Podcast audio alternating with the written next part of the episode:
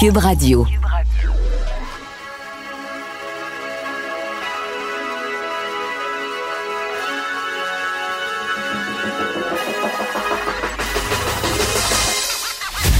Jonathan Trudeau. Joe, Trudeau et Maude Boutet. Franchement dit. Cube Radio. Bon jeudi, aujourd'hui on est le 23 avril 2020. Mon nom est Jonathan Trudeau. Bienvenue à Cube Radio, bienvenue dans Franchement dit.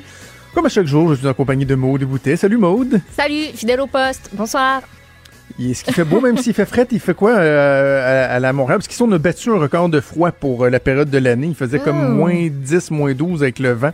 En se réveillant ce matin, il fait encore moins 4 au moment où je te parle, même s'il fait gros Ah. soleil dans la région livisienne. Euh, ben, je suis pas une référence vu que je suis arrivée vraiment très tôt à la station, mais c'était, il y, a- il y a une petite fraîcheur. Mettons qu'on Un serait, petit fond frais. il y a un petit fond fret là.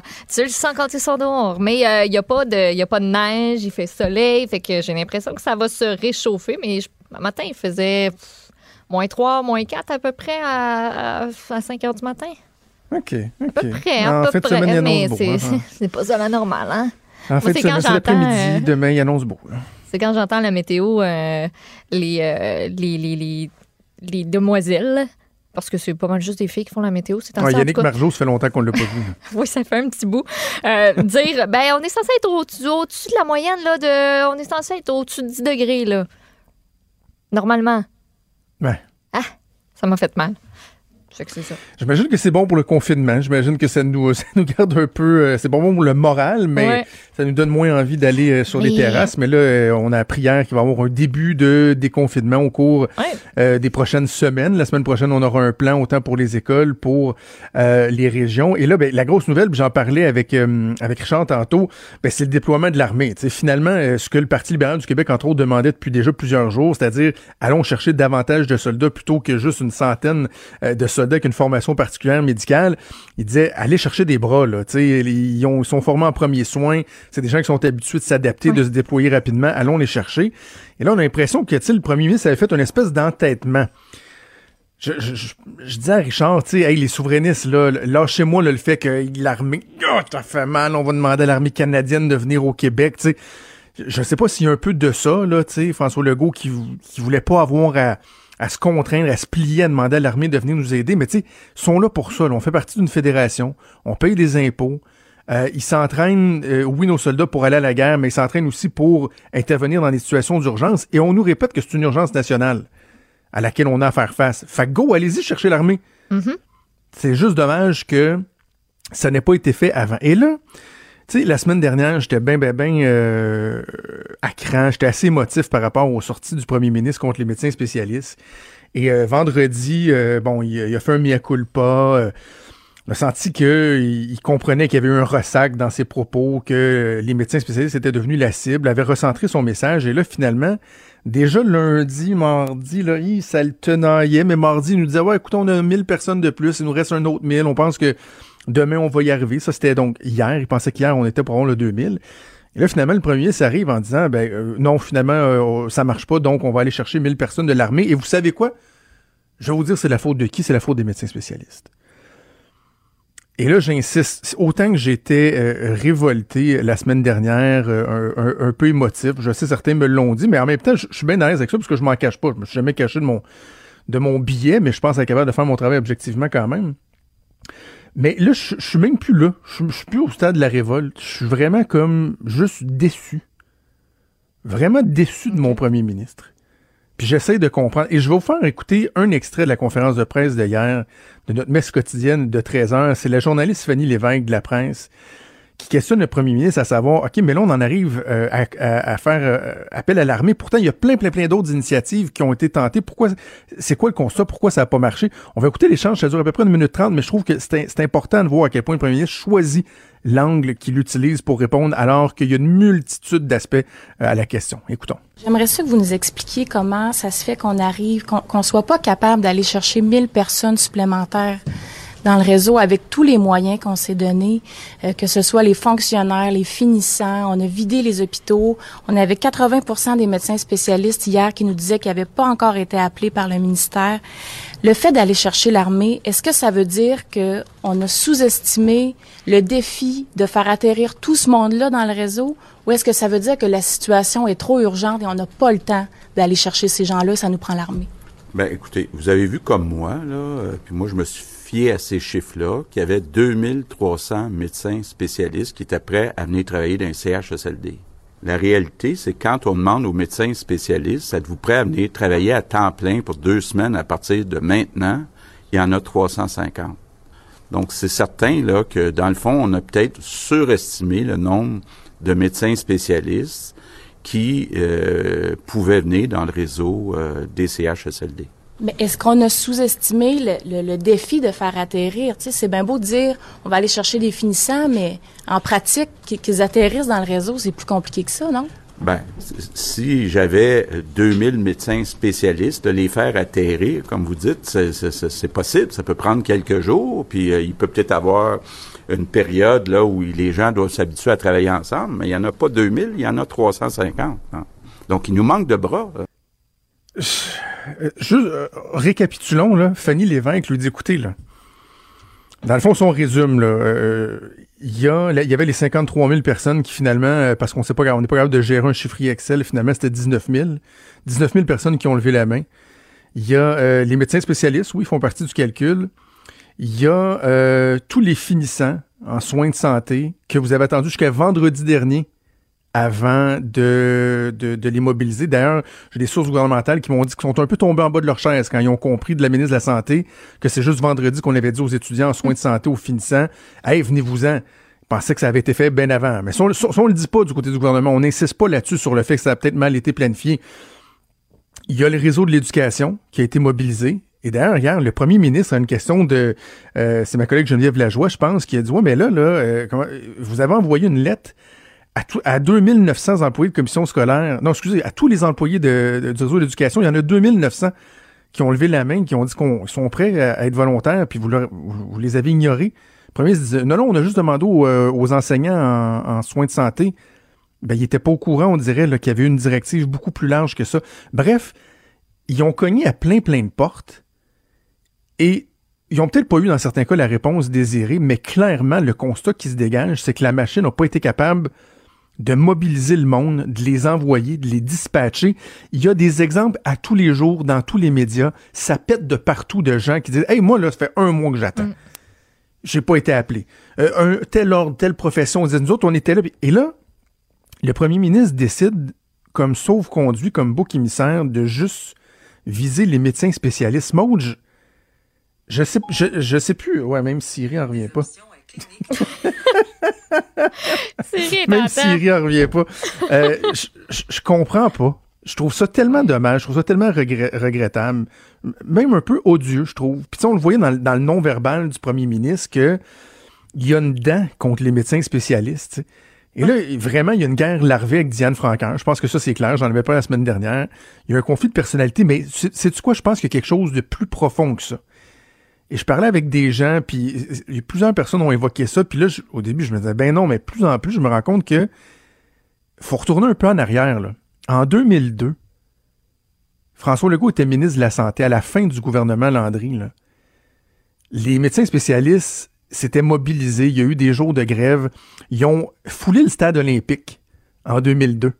Les médecins spécialistes qui étaient partis de partout au Québec qui s'était ramassé dans le stade olympique en grande manifestation. François Legault qui avait été sur la défensive. Et il y a bien des gens qui pensent que depuis ce temps-là, François Legault a une petite dent contre les médecins spécialistes. Il avait comme rendu plus dur son passage au ministère de la Santé. Puis une petite dent. Ben, je trouve ça dommage que dans une urgence nationale, cette petite dent-là, cette petite tranquine-là, le petit roture, le ballonné là, qui passe pas, euh, refasse surface et que les médecins spécialistes deviennent des boucs émissaires alors que sur le fameux 350 médecins qui, ont, euh, qui sont déployés à temps plein, là, euh, la FMSQ nous dit que parmi les volontaires, il y en a 80% qui n'ont jamais été contactés encore par le gouvernement. 80 fudging C'est particulier, là. Ben Et oui. on nous dit, ben voyons, ça se fait qu'il n'y en a pas 2000 sur 10 000 qui sont disponibles. Ben, c'est parce qu'en même temps, la ministre de la Santé n'arrête pas de nous dire, lorsqu'on parle des, du- des, des, euh, des chirurgies électives qui se font pas et des ralentissements dans le milieu de la santé qui peuvent avoir des dommages collatéraux, on n'arrête pas de nous dire, oh, mais vous savez, là, attention, il y a quand même, quoi, c'est 12 000 lits qui sont occupés en ce moment, là. Le système continue à rouler. Ben oui, mais ça prend toujours bien des médecins pour le faire rouler, ce, système-là. Tu il y a bien des médecins qui, oui, ont vu leur, leur tâche s'amoindrir, mais pas diminuer à 0 Et ils ont des médecins qui ont dit oui, nous autres, on peut y aller euh, deux, trois, on va y aller des soirs, on va y aller deux jours par semaine, on va y aller à la fin de semaine. Ils se sont fait dire non et c'est eux qui doivent porter le fardeau du fait qu'on n'a pas été capable, malgré toutes les autres initiatives, de, de, de, de ramener 1000 personnes. Je, je comprends pas. Je- je- c'est de l'incom- c'est même plus de la frustration, c'est de l'incompréhension, moi. Puis, je vais. oui, vas-y. Oui, vas-y. Ben, Non, en non, fait, non, tu, tu- tu parlais de l'armée euh, au départ. Il y a un article. Moi, je comprends pas qu'au départ, l'armée, on n'en ait pas mobilisé plus que ça. On, on est, je veux dire, on est capable. Il y a une entrevue que Richard a faite tantôt qui était excellente avec un ancien capitaine de l'armée. Allez l'écouter, qui dit que, ben, pas mal tout le monde a des premiers soins de base, puis est cap- serait capable d'aller en CHSLD. Je comprends pas pourquoi, dès le départ, on n'a pas dit, ben, là, on en a, je sais plus c'était quoi le nombre là, qui a été mobilisé au départ, euh, je dis 100, là, mais euh, prenez un, un- un chiffre. Ah ouais. Je comprends pas pourquoi on n'a pas dit, ben, on commence avec ça, mais voici ce qu'on prévoit pour les prochaines étapes parce que on pense qu'on pourra aller en chercher un peu plus. Puis on se rend compte aussi dans la répartition que euh, moi, je comprends pas comment les effectifs non plus ont été déployés. Il y a un article du Devoir à ce sujet-là ce matin sur le déploiement, comme quoi il y en a beaucoup qui sont assignés à un, un- un CHSLD où il y a beaucoup d'anciens combattants. Je comprends le lien qui entre les deux, mais où les priorités ne sont pas nécessairement là, où il n'y a pas un, un nombre élevé de cas de COVID, alors qu'ailleurs, on entend encore aujourd'hui des histoires sordides, on voit des images terribles de conditions de vie dans lesquelles nos aînés vivent. Je C'est comprends pas pourquoi on n'a pas été capable d'en mobiliser plus partout. Je C'est juste comprends la pas. faute des médecins spécialistes. C'est- juste ça. Dans le calcul, finalement, c'est selon le premier ministre, c'est la faute des médecins spécialistes. Je comprends pas pourquoi on n'est pas capable de, de faire plusieurs choses à la fois. Pourquoi on n'est pas capable d'appeler toutes les ressources en même temps? Je veux dire, il y a du monde. Parce que le système est n'est pas capable de de- bouger. je- le je- système n'est pas capable. On a un premier ministre qui ne il veut pas reconnaître que notre lourdeur bureaucratique et certaines lacunes dans la préparation font en sorte qu'on n'a pas été capable de bouger assez rapidement. C'est ça la reconnaissance qu'il qui devrait y avoir et malheureusement, ça vient pas. Bref, euh, et là j'ai hâte de voir parce que hier on nous a dit, j'ai demandé, on a demandé l'armée, mais encore hier soir l'armée disait c'est pas clair. Là, on sait qu'on va nous demander de quoi, mais on- ça n'a pas vraiment encore été demandé. Bref, je, trouve- je trouve juste ça dommage. Puis je vais finir là-dessus parce que moi, pour la première fois, euh, j'ai envie de dire vraiment de ma vie, là, je, me, suis dit hier, j'en ai parlé avec ma conjointe, tu sais, la Colombie-Britannique, c'est beau en cibole. C'est vraiment beau, la Colombie-Britannique. Plein d'autres belles provinces. Tu sais, puis moi, j'ai un attache particulier, puis je travaille dans, les, dans des médias francophones. Je pense pas que demain matin, effectivement, je vais décider de lever les feux, sauf que il reste que ce- cette pensée-là me traverse l'esprit. Et euh, il y en a bien du monde, je pense, euh, que ça va leur passer euh, à travers la tête, puis qui sont, sont mobiles, sont assez mobiles, sont capables. Un permis de pratique de la médecine au Québec, c'est un permis canadien. Tu peux aller n'importe où dans, dans les autres provinces. Faudrait Et ressortir ça la, la liste qu'il y avait une province là, qui, avait, euh, qui avait sorti une grosse publicité qu'il y avait eu dans plusieurs médias il y a Ben une couple oui. de mois. Faudrait la ressortir. Ben oui, on j'avais même On appelé pourrait- au bureau du premier ministre à Saskatchewan. Ben oui, en Saskatchewan. C'est beau ça aussi, la Saskatchewan. Il y a de la place en masse. On pourrait ajouter un petit numéro là en bas de la, en bas de la page. Voilà. Alors, euh, ça, c'était pour euh, l'analyse un peu de la conférence de hier. Mais là, on va parler des conspirationnistes dans quelques minutes avec hâte. le pharmacien. Bougez pas.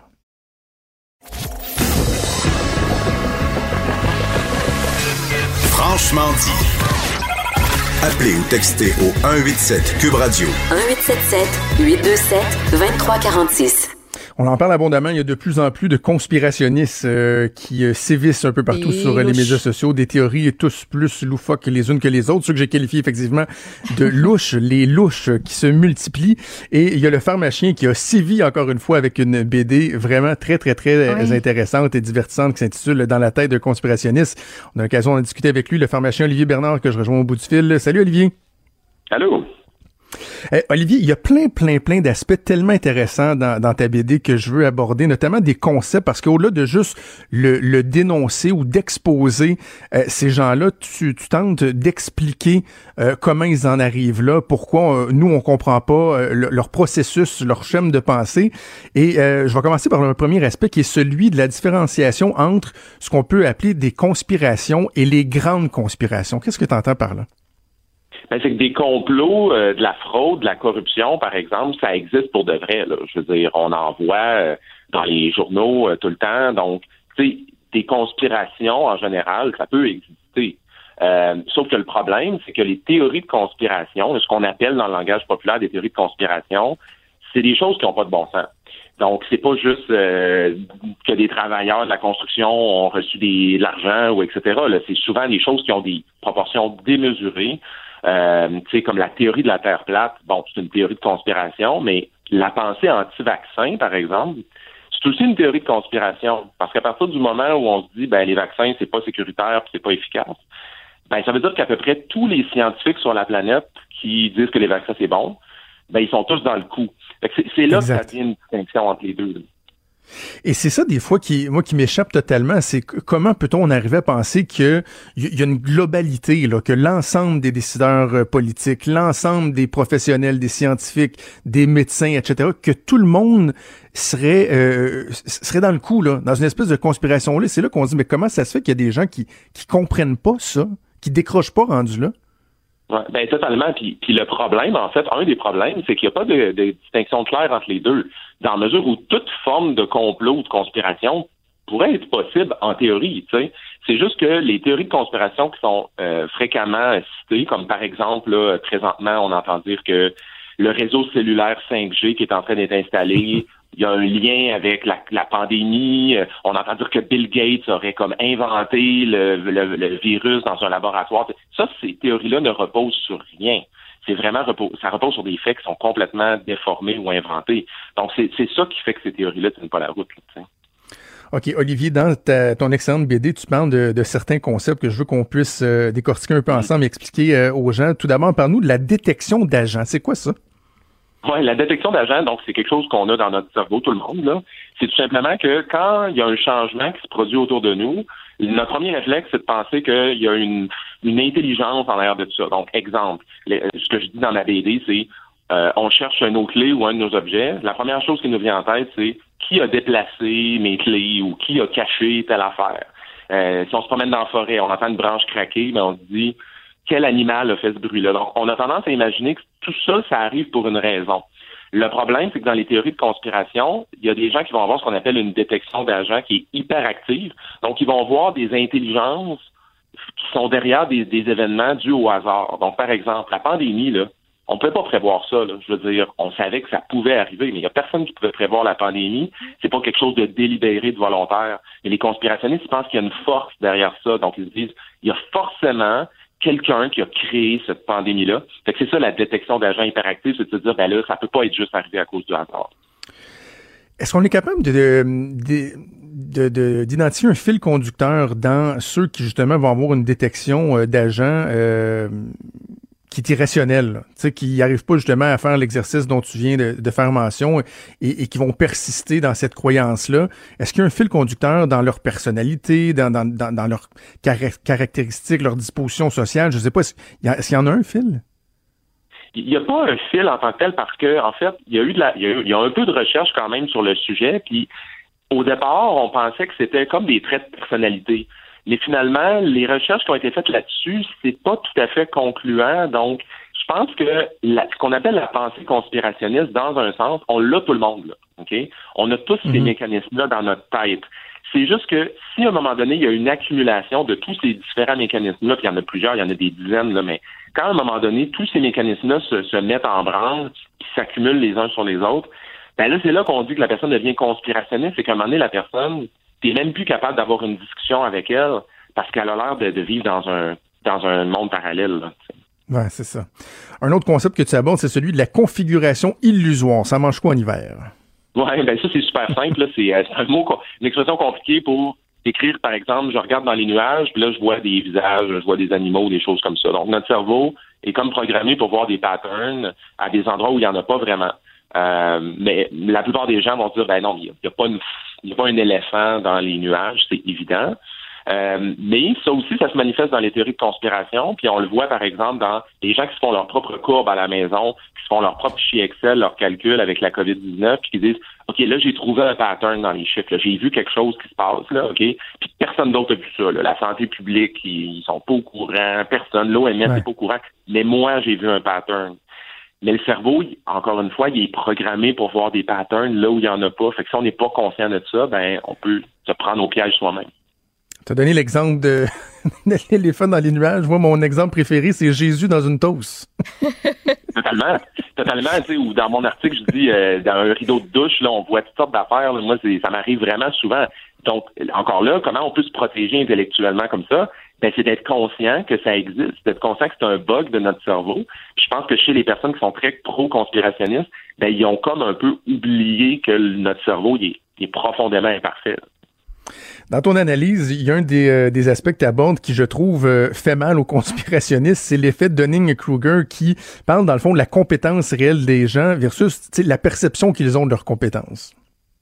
Oui, c'est ça. L'effet Dunning-Kruger, c'est en gros, là, pour faire un très, très gros résumé, c'est que quand on est vraiment très peu compétent sur un sujet, qu'on a vraiment très, très peu de connaissances, ben, il y a un danger de avoir l'impression qu'on en sait beaucoup, tout simplement parce qu'on n'a pas les outils intellectuels pour réaliser qu'on est incompétent. Fait que ça, on va voir ça souvent chez euh, notre euh, un de nos oncles ou une de nos tantes, qui va dire Ah moi là, j'ai lu là euh, j'ai lu pendant 50 heures sur tel sujet sur Internet, là, puis là, à ce là, j'ai tout compris. Puis là, tu te dis, comment est-ce qu'elle peut penser qu'elle a tout compris? Quand même les experts sur la planète du sujet, eux-mêmes disent qu'ils comprennent pas tout, tu sais. Fait que ça, c'est une bonne manifestation de l'effet Dunning-Kruger. Puis on le voit encore une fois chez tout le monde. Tout le monde le vit à différents degrés, mais chez les conspirationnistes, il est juste poussé à un niveau euh, encore plus grand. Hey, mais tu on parle souvent, Olivier, de docteur Google. Toi, en tant que pharmacien, ce phénomène-là, tu euh, au-delà de la période particulière actuelle qu'on a avec le conspirationnisme, ce phénomène-là, tu dois le voir vraiment régulièrement. Des gens qui pensent que parce qu'ils ont lu un petit peu sur Internet sur euh, tel médicament, telle maladie, ils arrivent, eux autres, ils comprennent tout. Là. Ah, tout le temps. Puis, c'est une nouvelle réalité. Hein. Moi, j'ai, tu sais, moi, je suis pharmacien depuis 2004. Fait en 15 ans, là, et ça a changé. Là. À l'époque, nous, il n'y avait pas de réseaux sociaux. Euh, donc, les gens, ben, tu sais, ils venaient, ils venaient nous voir puis ils nous posaient des questions. Aujourd'hui, quand les gens viennent nous voir, typiquement, ils ont lu beaucoup là-dessus. Mm-hmm. Donc, ils ont lu des bonnes choses, ils ont lu des moins bonnes choses. Puis là, ben, il y a un, nouveau défi qu'on a dans notre job maintenant, c'est de d'essayer d'aider les gens à différencier, OK, ben, ce que vous avez lu ici, ça c'est bon, que vous avez lu là, ça, par contre, c'est faux. Fait que là, c'est vraiment, vraiment un gros challenge là, qui n'existait pas avant dans notre travail. Puis il y a le fait aussi que les, les recherches qu'on fait sont orientées sur ce que nous, on pense aussi. Ah, totalement. Puis ça, c'est le biais de confirmation. Puis ça aussi, j'en parle dans l'article, c'est quand on fait une recherche sur Internet, on s'en rend pas compte, là, mais 100% d'entre nous, là, on fait une recherche puis on cherche pas la vraie réponse. On cherche en réalité la réponse qui va nous confirmer ce qu'on pense déjà ou ce qui va nous rassurer dans notre position. Fait encore une fois, on le vit tous, mais on peut, on, peut quand même légèrement se protéger contre ça en étant conscient que ça existe. Donc, si on est conscient que ça existe, le biais de confirmation, ben on va faire un effort délibéré pour pas juste aller lire des sources qui vont dans le sens de ce qu'on pense. Puis chez les conspirationnistes, c'est ça qu'on le voit. Euh, il suffit de regarder sur les réseaux sociaux, là, ils se lancent leurs propres références, puis ils ont l'air d'être dans une sorte de prison. Ils sont comme ils font juste se partager leurs trucs entre eux, puis ils veulent rien savoir de tout ce qui vient de l'extérieur. Et si tu fais pas cet exercice-là, euh, tu peux pas tu peux pas t'en sortir. Et c'est sans compter, Olivier, puis ça a été prouvé de maintes reprises que les algorithmes font en sorte que, euh, notamment un moteur comme Facebook, va te pousser des articles qui sont en lien avec ce que tu aimes consulter et non pas qui vont notamment, euh, euh, par exemple, aller à, l'inverse de, de, de, tes croyances. Donc, les médias sociaux viennent vraiment appuyer, augmenter le phénomène du biais de confirmation. Ah, totalement. Puis d'ailleurs, c'est là où moi, puis pas juste moi, mais c'est pas mal la plupart des, des, gens dans le domaine se disent que les réseaux sociaux, là, genre Facebook, Twitter, etc., ils ont une responsabilité sociale à un moment donné où il faut qu'ils modifient leurs algorithmes pour faire en sorte que ces, ces informations-là arrêtent de se partager autant. Parce qu'on le sait que les informations conspirationnistes, ça génère beaucoup, beaucoup d'interactions. Donc, dans les algorithmes, ils vont se retrouver très, très haut et ils vont beaucoup être partagés. Fait que c'est ça qui fait qu'après, les gens se retrouvent dans des espèces de bulles. Ce qu'on appelle des chambres d'écho. Là. Donc, on, les gens se parlent entre eux puis sont pas capables d'en sortir. Mais ça, les réseaux sociaux, en a, il faut qu'ils fassent quelque chose à ce niveau-là. Je pense qu'il y a un peu de ça, à ce niveau-là, il y, a, des choses à améliorer sérieusement. Il y a des efforts, mais c'est vraiment pas parfait. Dernier aspect que je voulais aborder, dont euh, tu parles dans ta BD, c'est euh, la, victimisation. Et là, je me demandais, est-ce que en ce moment, le fait qu'il soit de plus en plus dénoncé, en fait plus dénoncé que jamais, le fait que toi puis moi, par exemple, on est en train d'en parler, est-ce que ça leur donne du gaz? Est-ce qu'on contribue à leur victimisation? Parce qu'on le voit, hein, ils disent, moi, je les ai dénoncés, puis sont partis après moi, là, puis les, ça leur donne de l'énergie, ça agit comme une espèce de lien, on dirait, euh, la victimisation.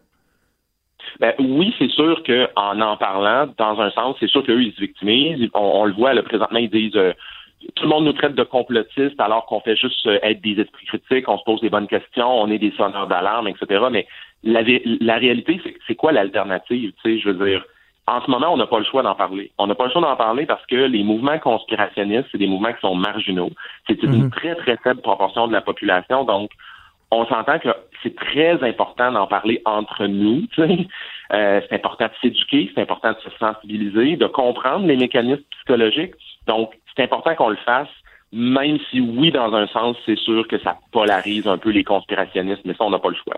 Et tu sais quoi, Olivier, moi je disais, parce que hier, j'ai parlé à l'avocat qui a tenté un, recours pour faire tomber les mesures euh, de confinement, puis on voit qu'il est très, très proche de, tous ces gens-là, les conspirationnistes. Puis je disais euh, aux auditeurs, tu sais, je, sais que je les ferai pas changer d'idée. Au contraire, je vais peut-être même les conforter, mais moi, je pense à ceux qui sont sur le bord du précipice. Là. ceux qui voient ça aller, puis qui disent, hum, il y a peut-être des affaires. Le fait de le dénoncer, d'en parler, de le décortiquer, de le démystifier, je me dis, on peut peut-être aider euh, quelques, quelques âmes fragiles. Ben oui, puis la plupart d'entre nous, on s'en pose des questions. Là, tu sais, c'est pas tout clair dans notre tête, ça l'est pas dans la mienne. Il y a des aspects de la pandémie ou d'autres choses qu'on est comme, ouais, ça, je sais pas, hein, j'ai des doutes, ça m'inquiète, euh, je suis pas sûr que j'ai la bonne info. Mais ça, c'est c'est sain, c'est sain de, de, penser comme ça. Absolument. Euh, là où il faut pas se faire avoir, c'est que les conspirationnistes à un moment donné tombent dans un mode où c'est juste une ligne de pensée, c'est une source d'information, c'est, ils sont vraiment rendus dans une fermeture d'esprit complète, et c'est là-dedans qu'il faut pas tomber. Alors, j'invite Olivier les gens à aller lire euh, ta dernière BD dans la tête euh, des conspirationnistes sur euh, ton site lepharmacien.com. Olivier Bernard, toujours un plaisir. Merci beaucoup d'avoir pris le temps de nous parler. merci à vous. Salut. Oui, c'est vrai, je voulais dire un mot. C'est, ça, c'est drôle. C'est moi qui dis en plus, je veux dire un mot avant d'aller à la pause. super intéressant d'entrer avec Olivier. Je voulais juste faire une petite précision parce qu'il y a un, auditeur qui mm-hmm. m'a écrit Gilles Dionne. Euh, je sais pas si ça ne dérange pas que je le, je, le nomme, là, mais c'était très sympathique son message. Il, il disait, tu sais, en blague, parce que j'ai parlé des souverainistes par rapport à l'armée. Il disait, c'est quand même une minorité, là. Puis, je pense, euh, M. Dion a raison, puis je le précise. Je suis pas en train de dire que tous les souverainistes capotent parce qu'on a appelé l'armée. Euh, mais on voit qu'il y en a qui ont un inconfort. Certains. Une minorité, assurément. Euh, Monsieur Dion, lui, dit, gars, moi, je suis bien à l'aise avec ça, je suis souverainiste, mais je suis bien à l'aise. On en a besoin. Effectivement, je pense qu'il faut éviter de ne pas mettre tous les gens dans le même dans le même panier. Au même titre que c'est pas parce que vous posez des questions que vous êtes officiellement euh, automatiquement un conspirationniste. Je pense qu'on a bien fait la part des choses avec le pharmacien. Alors voilà ma précision que je voulais apporter. On fait une pause et on revient. Franchement dit. Jonathan Trudeau. Et Maude Boutet. Appelez ou textez au 187 Cube Radio. 1877 827 2346. Cube Radio. Cube Radio.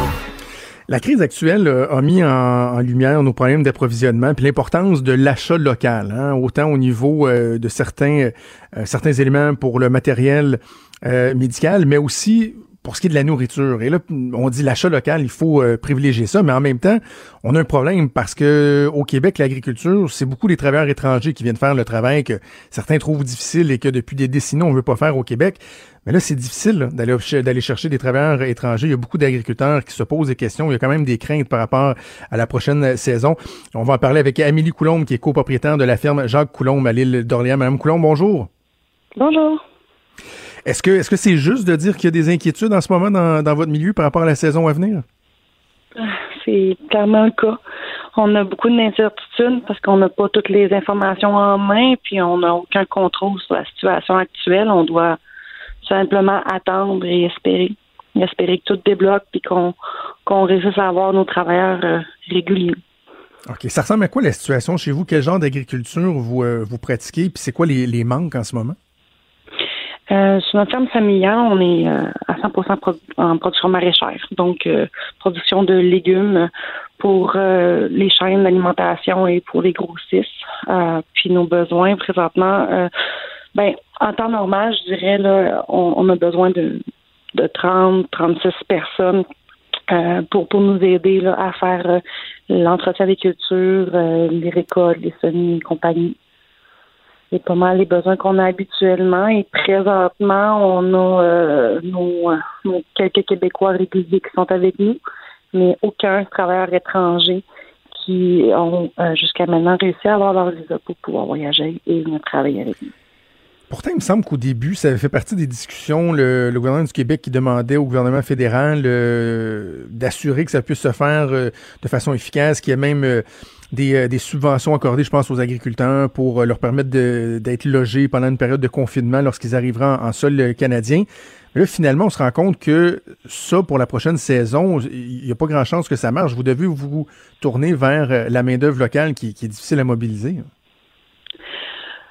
Oui, c'est un, dossier assez complexe, puis il faut vraiment être dedans pour bien comprendre. Puis même en étant dedans, quotidiennement, je vous avouerai qu'il y a des nuances que je que je, je ne saisis pas encore, euh, mais euh, grosso modo, oui, on va avoir une subvention du fédéral pour, pour nous aider à payer les frais pour le confinement, euh, les, pour nos travailleurs étrangers lorsqu'ils vont arriver. Encore faut-il qu'ils arrivent. Et les mesures de confinement font en sorte que les logements qu'on qu'on avait pour plusieurs producteurs ne sont pas suffisant. On ne répond pas aux règles en cours. Certains ont pu changer leur dortoir avec des leur dortoir, je veux dire, pardon, avec des murs pour pouvoir accueillir plus de travailleurs.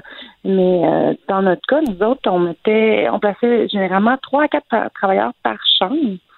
Et euh, là, la norme nous demande de mettre un à deux travailleurs maximum par chambre. Donc, même si mes, mes petits gars réussissent à avoir leur visa, je n'ai pas l'espace pour tous les accueillir euh, avec euh, le, la, la distanciation sociale. Oui.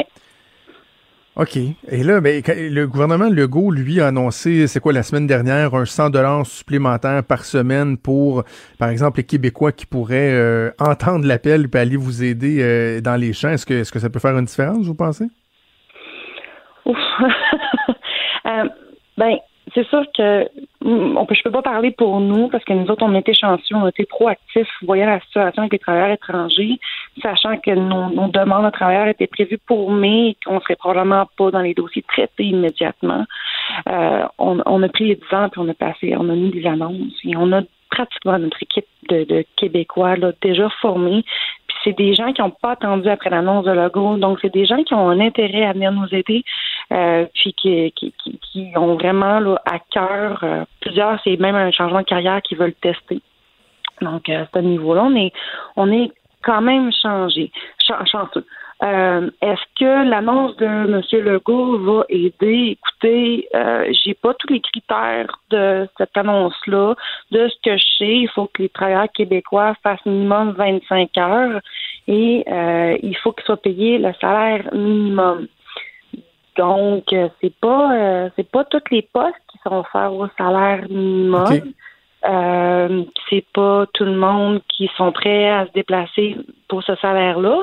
Et compte tenu qu'il y a un critère qui c'est minimum 25 heures d'ouvrage, mais on peut s'attendre qu'il y ait euh, un fort, euh, fort nombre de postulants qui euh, proposent leur service seulement pour 25 heures semaine pour profiter de la subvention ben sans avoir à être à temps plein on peut les comprendre. Non, tout le monde s'est calculé. Là, ben oui, non, c'est ça. Puis euh, j'imagine, Mme Coulombe, qu'un des défis que vous devez anticiper, c'est la rétention de ces travailleurs-là. Parce que là, de réussir à aller chercher la trentaine de travailleurs dont vous avez besoin, c'est une chose, mais ce sont des emplois qui sont pas évidents, des gens qui sont pas habitués à faire ce, genre de job-là. Euh, j'imagine qu'il doit aussi avoir des craintes à savoir est-ce qu'en plein milieu de ma saison, là, je vais me ramasser avec euh, le tiers, la moitié des effectifs qui finalement rentreront pas le matin ou vont trouver que c'est trop difficile? C'est clairement à prévoir. faut, faut pas se leurrer. Euh, les gens ne connaissent pas notre réalité. Certains vont l'adorer. Euh, d'autres, euh, ça sera juste simplement pas fait pour eux. euh, carrément.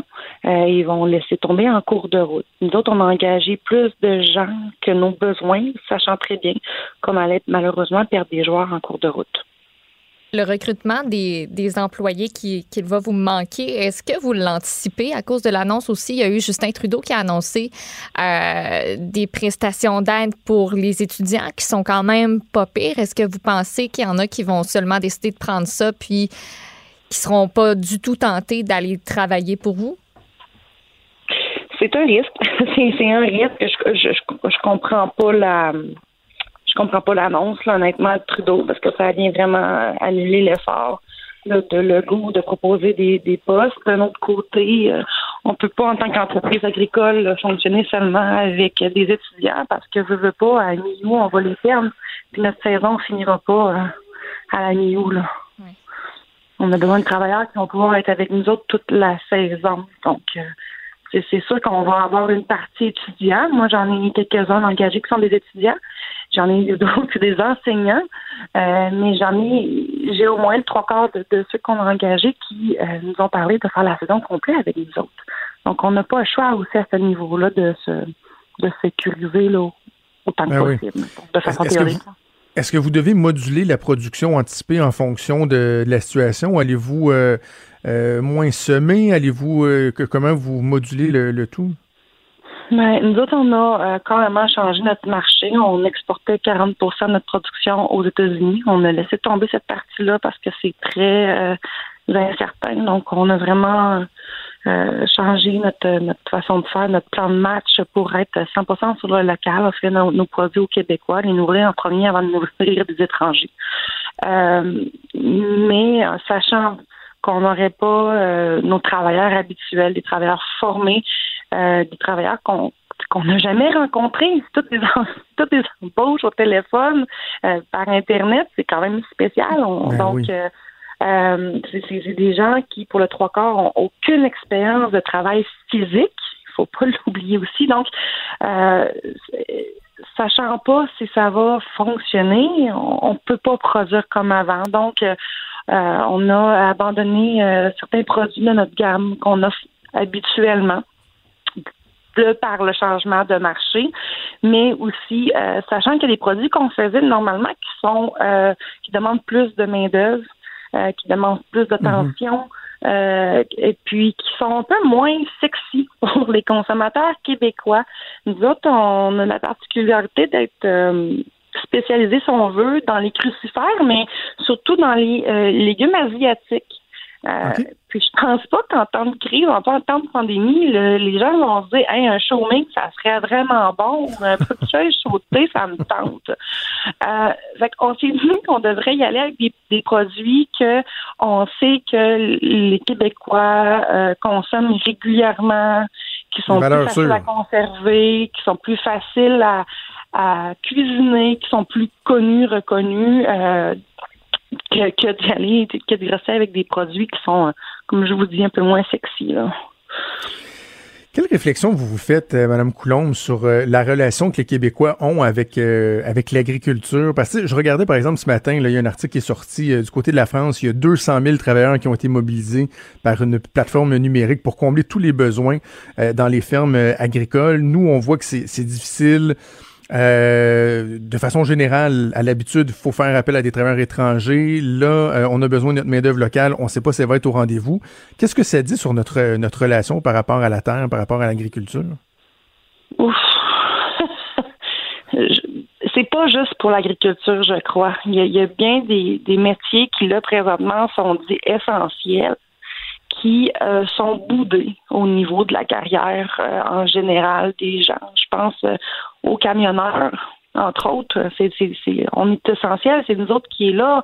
On parle souvent des médecins, on les reconnaît, on les remercie, euh, mais les, autres services essentiels très, ils sont souvent malheureusement boudés, ils sont pas non plus valorisés à leur juste titre, et pourtant, le médecin, on peut aller le voir une fois par année si on est chanceux qu'on est en santé, mais euh, l'agriculture, vous avez besoin de vous nourrir trois fois par jour. Ben oui c'est de base, mais euh, on est boudé. C'est sûr qu'en tant que euh, en tant que population, on a beaucoup misé sur euh, sur les études, c'est important d'avoir des diplômes, c'est important, je veux pas que tu bûches autant que moi. Donc, le, le, travail qui est plus physique a été euh, vraiment mis de côté pour un travail, je dirais, plus euh, intellectuel ou quoi que ça demande pas mal de ça demande pas mal de capacité aussi là, de ben oui. On est pas mal des, des, des pieuvres là, niveau là, connaissance et euh, euh, et habiletés diverses. Là. On est mécanicien, on est électricien, on, on administrateur, on, limite, on, on, on touche à tout par notre travail, mhm. mais euh, il y a vraiment une déconnexion qui, qui, qui s'est fait avec le temps et entre autres parce qu'on mise beaucoup sur les diplômes. J'ai comme l'impression qu'on a beaucoup euh, valorisé les produits au cours des dernières années, mais sans en oubliant de, de valoriser la profession, de, de, de valoriser l'espèce de vocation que, que, qui est euh, l'agriculture. Euh, en, terminant, Mme Coulombe, s'il y a des gens qui se disent, OK, ben, les emplois, là, on peut trouver ça où? Je, sais qu'il existe le, le site emploiagricole.com. Est-ce que vos, vos offres d'emploi sont disponibles là? Sinon, comment les gens peuvent, peuvent appliquer pour travailler chez vous? Euh, mais c'est sûr qu'il y a des producteurs qui fonctionnent via des annonces Facebook. Il y en a d'autres qui vont fonctionner avec le site d'emploi Québec, mais je vous dirais que pour ce qui est agricole, compte tenu de l'annonce de Lego, ça va vraiment probablement tout aller être euh, vers euh, le, service de l'UPA. Donc, peut-être regarder avec votre UPA régional pour offrir vos services, voir comment ça fonctionne à ce niveau-là. Eux autres tiennent une banque de producteurs qui ont des besoins. Ils tiennent aussi une banque de candidatures, puis ils vont bien prendre soin de vous matcher. Exact. L'adresse emploiagricole.com, le site de l'UPA, s'il y a des gens qui veulent aller consulter ça. Ben, Amélie Coulombe, copropriétaire de la ferme Jacques Coulombe à l'île d'Orléans. Je vous souhaite vraiment la meilleure des chances pour euh, la prochaine saison. On se tient au courant. Merci beaucoup. Merci, au revoir. Il est franc et nuancé. Jonathan Trudeau. La politique lui coule dans les veines. Vous écoutez Franchement dit. On va parler d'histoire avec mon ami l'historien Denis Anger. Salut Denis. Salut Jonathan. On parle beaucoup d'une crise, d'une urgence nationale au Québec. C'est une crise, euh, certains diront même sans précédent dans l'histoire politique moderne, mais on va faire un petit exercice de retourner dans notre passé, de voir d'autres crises assez particulières, marquantes, euh, auxquelles euh, certains premiers sont eu à faire face et comment ils ont réussi ou pas à passer à travers? Ben oui, parce que, vous savez, vous êtes tellement passionné de politique, on sait que la crise fait partie un peu de l'existence des gouvernements et ça remonte à longtemps. On parle, on s'en va en 1885. Il y a un nouveau premier ministre qui s'appelle Honoré Mercier qui a fondé un nouveau parti qu'on va appeler le Parti national, qui est l'ancêtre euh, du Parti libéral. Et c'est lui qui va composer avec la première crise qui a affligé la province de Québec nouvellement formée. Évidemment, c'est l'affaire Riel, on s'en souviendra. Louis Riel, qui est le chef des bêtises dans l'Ouest, il est accusé, condamné à mort et pendu, et Mercier va utiliser cette grande crise pour mobiliser pour la première fois les Canadiens français, catholiques. Hein. Il y a près de 25 000 personnes d'ailleurs qui vont se réunir au de Mars à Montréal pour écouter Mercier qui leur dit Riel, notre frère, est mort et qu'il faut aller au-delà de nos diversités. Crise importante, courte, bien gérée. On s'en va plus loin. La première vraie grande crise, euh, ensuite, c'est probablement celle de la conscription. Première Guerre mondiale. Le premier ministre du Québec s'appelle Sir Lomergoin. Hein. Mm c'est plus qu'un traversier devant Québec. Ça a été un premier ministre en une quinzaine d'années qui a notamment contribué à la création du mouvement des Jardins. C'est lui qui avait donné des lettres patentes à Alphonse Desjardins. Donc, il est premier ministre lorsque le gouvernement fédéral de Borden impose la conscription. On sait ce que c'est, la conscription. Les jeunes euh, hommes sont obligés d'aller faire un service militaire et on se souviendra que la Première Guerre mondiale, c'était pas Jojo. Et la crise que Gouin va avoir affrontée, bien évidemment, il va l'échapper, celle-là. Il va l'échapper. Vous savez, à l'époque, le Parti libéral, provincial, fédéral, c'est pas mal la même famille. Euh, on veut pas trop faire de vagues. Et euh, Gouin, ben, il va, euh, comment dire, protester du bout des lèvres contre la conscription imposée. Et au printemps de 1918, ben, il y aura des quatre jeunes hommes qui vont tuer par les militaires canadiens anglais qui sont à Québec, où il y a des émeutes contre la conscription la conscription de 1917, ça va marquer l'imagination du peuple canadien-français, ceux qui vivent au Québec. Et d'ailleurs, les conservateurs auront à vivre avec ce boulet-là pendant 50 ans. Moins pas censé parce que cette crise-là, sur laquelle il dit, ben, c'est pas trop ma faute, le gouvernement canadien, Là, ensuite, 1920, on s'en souviendra, c'était il y a un siècle, c'était la grippe espagnole. Là encore, il est pris les bras à terre et euh, ça va tellement mal aller qu'il y aura 5 000 morts au Québec et presque 50 000 à travers le pays.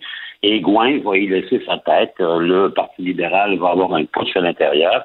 Et c'est Louis-Alexandre Tachereau, qui est son ministre des Travaux publics, qui va le tasser. Donc, Gouin va terminer sa vie lieutenant-gouverneur en Colombie-Britannique et avec un nom sur un bateau qui traverse euh, à Québec. Tachereau, premier ministre longtemps, 15 ans, Tachereau, euh, lui, il va comprendre, il va se ramasser avec la grande crise économique, hein, celle de 1929-1930, du chômage comme on n'a jamais eu. En termes d'impact économique, la grande crise, ça ressemble un peu à ce qu'on vit depuis euh, un mois, euh, Jonathan. On a tout fermé, les entreprises ferment les unes après les autres. Il y a des millions de gens qui sont jetés au chômage, on travaille plus, donc il va falloir créer des, programmes de secours. Et c'est clair qu'à ce moment-là, le gouvernement canadien va pas s'endetter de 224 milliards de dollars. Donc, euh, les chômeurs, on les laisse creuser. Et euh, Tachereau va en payer le prix parce que sa carrière politique va s'achever avec la grande crise économique. Et c'est là que Maurice Duplessis va réanimer le Parti conservateur, fonder l'Union nationale et mettre la patte sur le pouvoir pendant presque 20 ans, Duplessis. Donc, euh, euh, crise économique. Godbout, ben, Godbout a succédé à Tachereau comme chef du Parti libéral. En 1939, il bat l'Union nationale de Duplessis parce que euh, ses amis à Ottawa, Mackenzie King, euh, va dire, et, et Ernest Lapointe, qui est son bras droit, vont dire, ben là, si vous votez pas pour nous autres, il y aura la conscription comme 1917. Donc, Godbout est élu. Euh, et deux ans plus tard, ben, le gouvernement King dit Ouais, ben, la conscription, on en a parlé, mais on voudrait te de, comment dire, qu'on nous enlève notre obligation. Et Godbout va y laisser la peau, finalement, en termes politiques, puisque Duplessis reprend le pouvoir en 44. Ben et lui, il est assez chanceux parce que il va se, comment dire, se faire élire en 44, réélire sur la crise et il va passer à travers parce que les années 45, 50, 55 jusqu'à 1960, des années de prospérité, Jonathan. Les grandes crises, on n'en a plus. Ça va ben bien. Oui, c'est ça. Il y, a, un grand bond entre Duplessis et la, crise suivante qu'il a identifiée. Eh bien oui, la prochaine, après ça, on s'en va à la crise d'octobre. Hein, on fait presque 25 ans sans crise. Évidemment, il y a des hauts, des bas, l'économie, mais l'économie va bien.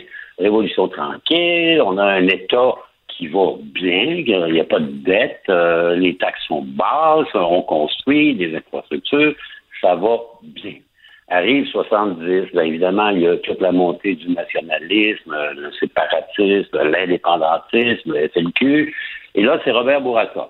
Robert Bourassa, il a le malheur d'être celui autour duquel les crises ont l'air à s'agglomérer, s'agglutiner. Mhm. En quelques mots, crise d'octobre 1970. On s'en souviendra, la loi des mesures de guerre L'armée est au Québec partout, pas pour aider dans les centres hospitaliers de soins de longue durée, mais pour protéger finalement les établissements, les membres du Conseil des ministres, etc. Bourassa pas chanceux. Trois, trois ans plus tard, il ramasse le Front commun. On s'en souvient peut-être pas, mais c'était l'une de ses grandes premières comment dire, syndicalisation absolue. Les trois centrales syndicales, la CEQ, la SPQ, la CSN s'unissent on va emprisonner d'ailleurs les chefs syndicaux à la suite de la proclamation d'une loi d'urgence. Bourassa battu, il va revenir en 85, en 94, il va encore ramasser deux crises. Un, ben la crise, la crise d'Oka, on s'en souvient, la crise d'Oka, évidemment, euh, le caporal Lemay, trois mois de confrontation partout dans la région de Montréal, recours à l'armée canadienne encore une fois, et on l'a peut-être oublié, mais il y a eu une crise économique assez importante en 1990. Là encore, chômage élevé. Bourassa est l'homme des crises que, comment dire, il est celui de la de se hâter lentement. Donc, c'est un pacificateur, un négociateur, et dans tous les cas, il va réussir à régler. Et l'histoire va garder de lui une bien meilleure image aujourd'hui que ce qu'elle était lorsqu'il a été battu par René Lévesque en 1976 ou lorsqu'il a quitté en 1994. Évidemment, plus récemment, des crises. Jean Charest, ben, vous en étiez peut-être un peu. Euh, deux crises, celle économique de 2007-2008, on s'en souviendrait, la crise financière, hein, les deux mains sur le volant, incapable de gouverner, et surtout euh, le printemps érable de 2012, une crise qui a qui a marqué un peu l'imaginaire à l'époque, puisqu'on a rarement vu ça ici au Québec, des, des grandes solidarisations, mobilisations en général. Deux autres petites crises, pas si mal. Lucien Bouchard, peut-être que le, maître à penser de François Legault, hein, Lucien Bouchard, c'est celui qui est allé chercher le jeune François Legault qui venait de céder ses participations dans le groupe Air Transat, qui l'a amené en politique. Lui, la crise du verglas de 1999, on s'en souvient, il était toujours à la télé avec euh, André Caillé, le président du Don-Québec, on s'en souviendra, il y avait un col roulé avec un petit symbole du drôle sur le cou. Ben, c'était un, un consolant, un rassurant, qui disait pas toujours la vraie vérité, mais qui avait contribué à maintenir le moral des gens de la grande région de Montréal. Et on peut penser que André Caillé, ben, c'était un peu le docteur Arruda de, de, de Lucien Bouchard. Et euh, ce qu'on a vu aller depuis quelques semaines de François Legault, ça me rappelle beaucoup l'exemple de Bouchard lors de la crise du verglas. Rappelons finalement euh, la catastrophe ferroviaire. Madame Marois, en 1900, 2013, vous savez, la catastrophe à lac mégantic elle avait fait quand même bien du bon travail. Elle a été là assez courtement, mais en termes de solidarité, de compassion, elle a, comment dire, bien mis la barre à ce moment-là. Juste une histoire pour rappeler. À l'époque, la porte-parole du bureau du coroner, c'était Geneviève Guilbeault, et c'est à cette occasion-là qu'elle s'est fait un prénom, un nom et une réputation. Aujourd'hui, elle est vice-première ministre du Québec. On en arrive à François Legault, hein, qui en a plein les bords. Mais, euh, comment dire, on ne sait plus trop, Jonathan. Je vous lisais depuis quelques jours, euh, euh, le Québec qui semblait vraiment être un modèle, au cours des dernières semaines, ben là, la crise du vieillissement de la population, euh, du parcage de nos aînés dans des centres hospitaliers, la privatisation de ce système-là, la pénurie de personnel, la mauvaise rémunération des préposés infirmières, ben, vous savez, on paye le prix. Hein. On n'a pas investi aujourd'hui lorsque, un peu comme la, la cigale et la fourmi, on a chanté tout l'été et quand la bise fut venue, ben, on ne sait pas trop comment se débrouiller. Euh, on espère que ça sera pour le mieux. Ouais. Et Denis, juste, il nous reste vraiment putain, mais juste avant de qu'on se laisse, là, dans l'historien en toi, dans la, la, liste des crises euh, dont, dont tu as fait mention, est-ce que tu es capable d'en trouver une? Parce qu'on parle que bon de la crise actuelle qui a qui revêt euh, des aspects euh, tout particuliers de par sa gravité, la, mortalité. Mm-hmm. Mais si on la compare aux autres crises, est-ce qu'on est capable d'en identifier une qui est la plus marquante ou la plus importante de l'histoire du Québec? La crise, euh, la, grippe espagnole en 1918-1920, euh, ça mourait par milliers de personnes. Et là, c'était pas simplement des personnes âgées, c'était beaucoup des jeunes, des enfants, tout le monde. Euh, c'était comme les animaux malades de la peste. La crise de la grippe espagnole, épouvantable. Évidemment, la crise économique de 29 à 1939, c'est presque 10 ans que ça va durer, cette crise économique-là. C'est grave mais on n'en meurt pas. On a faim, on, on, vit une vie misérable. Et si on regarde un peu cette espèce de programme des grandes crises, je vous dirais grippe espagnole il y a un siècle et la crise économique, la Grande Dépression de 1929. Mhm. Denis, c'est toujours un plaisir. On remet ça la semaine prochaine. Bonne semaine à toi. Tout à fait, Jonathan. Et courage tout le monde. On va y arriver. On lâche pas. Merci. Salut. Vous écoutez Franchement dit. Évidemment, depuis quelques semaines maintenant, on dresse un portrait très, très sombre, avec raison, de la situation dans les euh, CHSLD qui sont, se sont transformés en, en mouroirs. Mais là, euh, je parlais avec quelqu'un hier qui me disait, mais en même temps, est-ce qu'on n'est pas en train de tout mélanger? Parce que on, on le comprend de plus en plus. Euh, qui a différents modèles, les CHSLD privés, euh, conventionnés, non conventionnés, les publics. Mais là, on, semble tout mettre ça dans le même panier, parce qu'on parle des RPA, les résidences privées pour aînés, etc. Il y en a qui disent un instant, là, nous, c'est pas vrai que tout est noir. Là. Et c'est justement le cas de euh, des gens de la, du groupe Sélection qui gère 43 résidences privées pour aînés au Québec. on va s'entretenir avec la vice-présidente d'affaires publiques chez Groupe Sélection, Mylène Dupéré. Madame Dupéré, bonjour. Bonjour on se trompe pas en disant ça, là, que de votre côté, vous regardez aller la situation dans les, euh, dans les euh, CHSLD qui est absolument déplorable, mais euh, qu'on constate qu'il y a une espèce de, mélange qui se fait, que tout le monde est mis dans le même panier, que tout le monde est un peu, j'ai envie de dire, éclaboussé par la gravité de la situation actuelle. Oui, ben en fait, si on regarde là, rapidement là, quelques statistiques qu'on a concoctées, là, dans les CHSLD publics, sur une proportion, disons, de, de 33 000 personnes, il y a 23, et 23 des gens qui sont atteints de la COVID-19.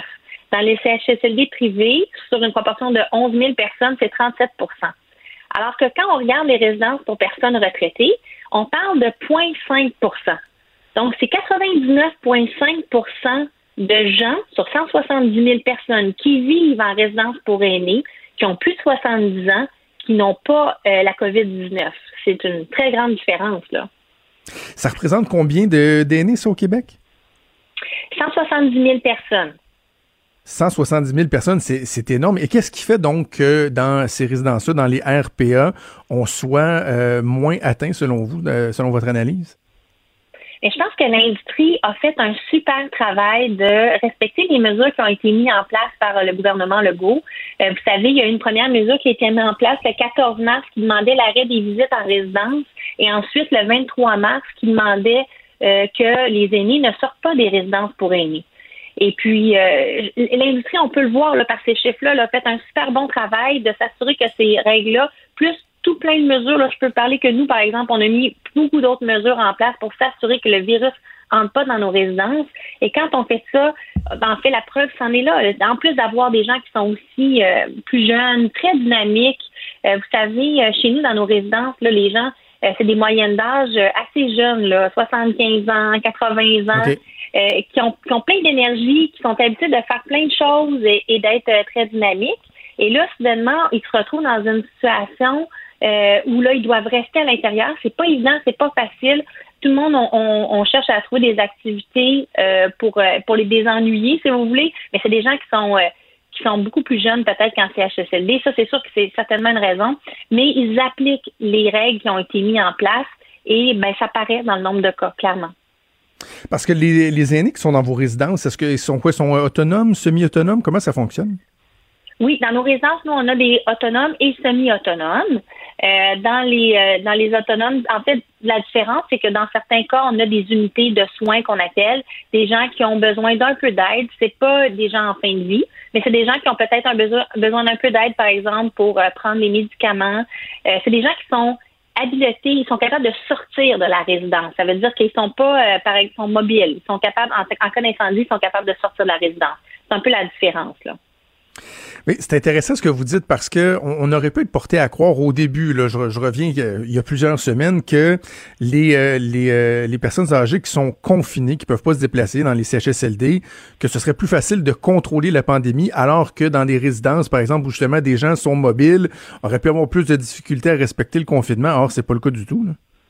Non, vraiment, là, euh, on peut on peut vraiment le voir à ces chiffres-là. Si on regarde, par exemple, le nombre de décès, là, euh, si on regarde en CHSLD, le, nombre de décès, c'est 1 sur 60 personnes euh, en CHSLD, alors que c'est 1 sur 900 en résidence pour aînés. Alors, il y, a vraiment une, il y a vraiment une bonne différence. En fait, ça va bien dans les résidences pour personnes retraitées. C'est ça la différence. Ça va très bien. La situation est sous contrôle. Les gens suivent les règles. Et nous, on a même des résidents qui nous disent vous savez, là, quand on entend ça à la télévision, lorsqu'on entend euh, dire que ça va pas bien dans les résidences, ça nous choque parce que nous, on sait que ça va bien chez nous. On le voit, on se sent pas concerné par ça, ben puis on n'aime pas ça quand toute l'amalgame est faite, là.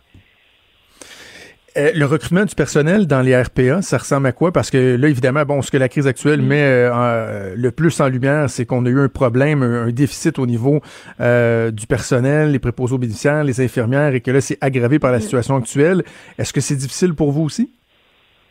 je pense que ça, je peux pas parler pour les, CHL, les CHSLD, mais pour les RPA, en fait, pour nous, ce que je peux vous dire, c'est que évidemment, là, il y avait quand même une situation euh, un peu plus complexe qu'à l'habitude avec la pénurie de main-d'œuvre. Avant la, la, situation de la COVID-19, on est toujours dans la même situation, euh, mais nos gens restent, ils sont vraiment en mission. Ils ont vraiment, ils sont vraiment là pour assurer la sécurité de nos résidents. Alors ça, on le sent vraiment sur le terrain. C'est certain que l'aide du gouvernement euh, de M. Legault pour ce qui est du 4 de prime pour les PAB qui se trouvent en, en résidence pour aînés, et la même chose là pour euh, les autres personnes qui travaillent dans les résidences pour personnes retraitées. Euh, il y a des gens, par exemple, qui sont à l'animation, des gens qui sont en cuisine. Euh, il, y a, y a, plusieurs personnes là, qui vont porter les repas aux appartements des gens résidents parce que les salles à manger sont fermées pour éviter qu'il y ait des regroupements. Alors, tous ces gens-là ont droit à la prime là, du 4% de M. Legault. En plus, il y a la prime du 8% pour les infirmières auxiliaires. Alors ça, c'est sûr que c'est des mesures qui aident beaucoup en ces temps-là de COVID. Oui. La raison pour laquelle je trouvais ça si important qu'on se parle, Mme Dupéré, parce que oui, on fait des entrevues, on dénonce ce qui se passe, on tente d'analyser, on tente de comprendre. Et là, moi, je pense aux gens qui nous écoutent, euh, qui vont devoir euh, se trouver, euh, bon, sont en légère perte d'autonomie, d'autonomie, vont devoir se trouver un nouveau chez soi, ou des gens qui pensent à leurs parents, leurs grands-parents, qui se disent, mais qu'est-ce qu'on va faire, où on va les envoyer? Dans le fond, ce qui est intéressant de vous parler, c'est d'envoyer le message que, oui, il y a des situations qui sont difficiles dans les CHSLD, mais il y a moyen euh, de, de, permettre à nos aînés de vivre dans des milieux de vie qui vont être agréables, où ils vont être bien encadrés, qui vont être traités dignement, ça existe. Là. Effectivement, ça existe. Puis en fait, vous savez, chez nous, chez Groupe Sélection, une des choses qui nous motive le plus, c'est le taux de bonheur de nos résidents. Parce que euh, à chaque année, on, on le teste. Et puis, on a des, euh, des résultats fantastiques de ça. En fait, on a, on a la réalité, c'est que 30% des gens qui habitent dans nos résidences sont plus heureux que les gens du même âge qui n'habitent pas dans nos résidences.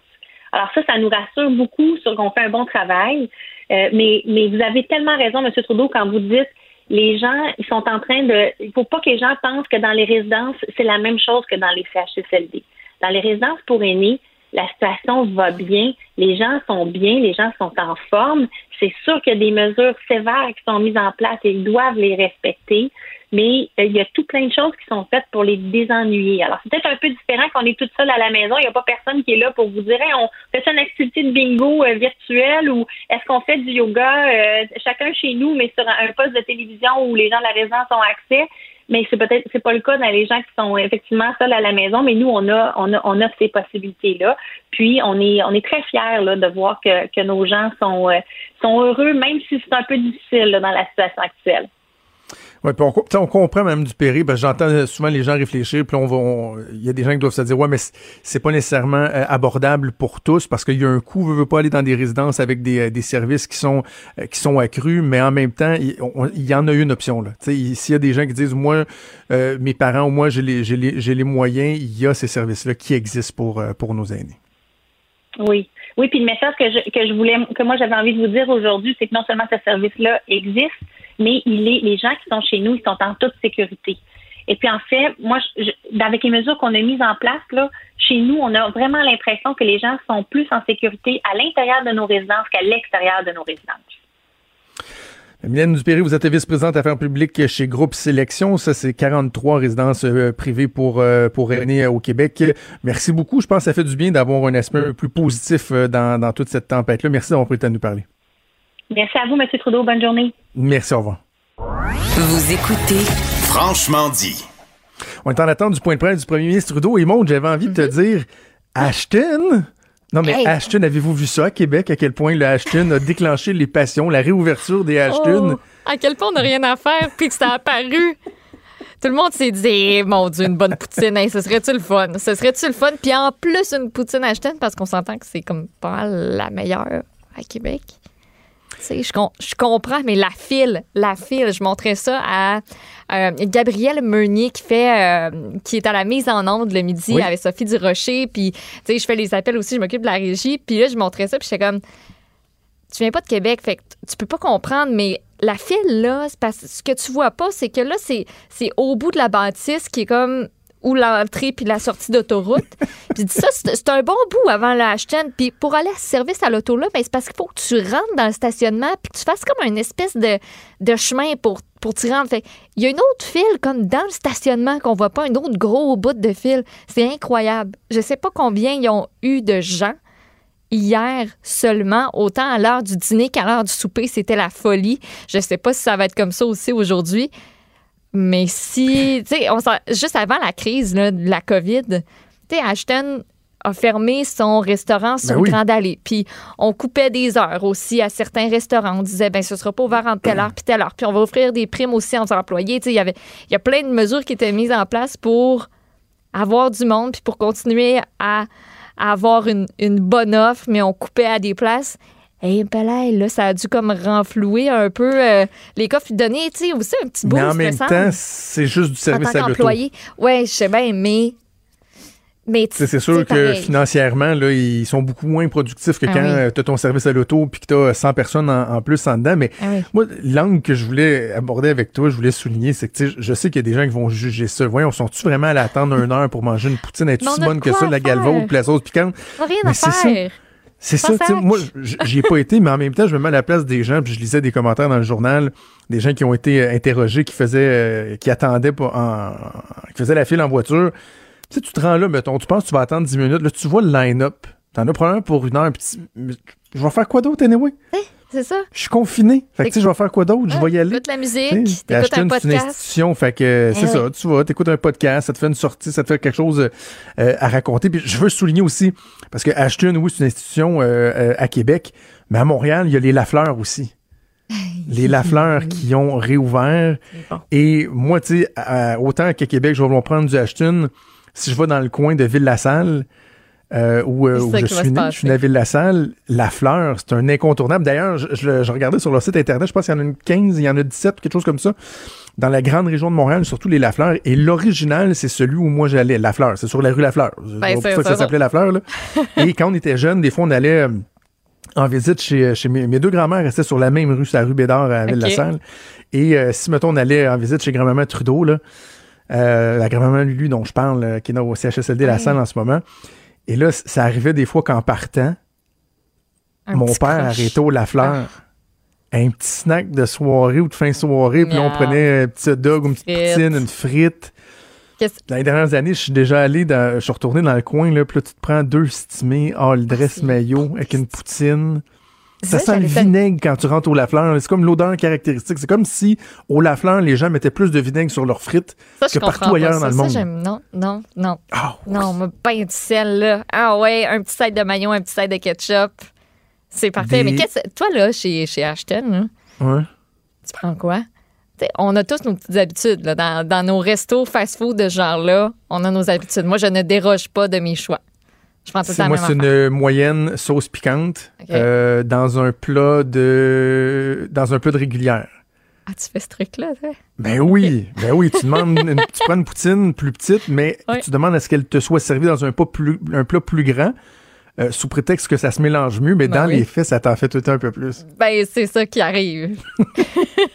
Moi, là, la petite poutine avec ajout de saucisse, ça, c'est bien bon, mais ne sous-estimez pas la guédille au poulet du Ashton. Hein? Ah ouais. Hein? Ah ouais. Une guédille au Oh, poulet? Ah ouais. Elle est bonne, puis ils mettent des frites en plus dedans. T'as la petite salade, l'oignon, tomate, ben de la mayo. Mais Ah, c'est quoi, c'est de la bon. salade de poulet dans un pain hot dog, dans le fond? La guédille, ouais. Ouais, ouais. C'est Mais exactement pourquoi ça. tu prendrais ça? Ah, C'est vraiment bon. Il y a plein de maillots. mais- C'est bon, là. Non, mais c'est pas pareil au Ashton. Ton Ah, petit ouais. pain est comme stimé, que- que- croustillant un peu, mais ah, c'est. Non, c'est très bon. Mon chum aussi a, fait la, a eu la même réaction quand, quand je l'ai amené chez Ashton. Il me dit Qu'est-ce que tu veux? Une guidée. Il est comme OK. Ah non, non, écoute, moi, mon assiette préférée, c'est sûr qu'aujourd'hui, si je me paye un Ashton une fois par année, ça va être la, la- la petite poutine piquante. Ouais. Mais dans le temps où euh, j'engraissais, je prenais une livre par semaine, dé- quand j'étais en politique, là, euh, au ministère des Affaires municipales, sur la rue Saint-Jean, il y avait un Ashton pas loin. Fait qu'on y allait au moins une fois par semaine se chercher du Ashton.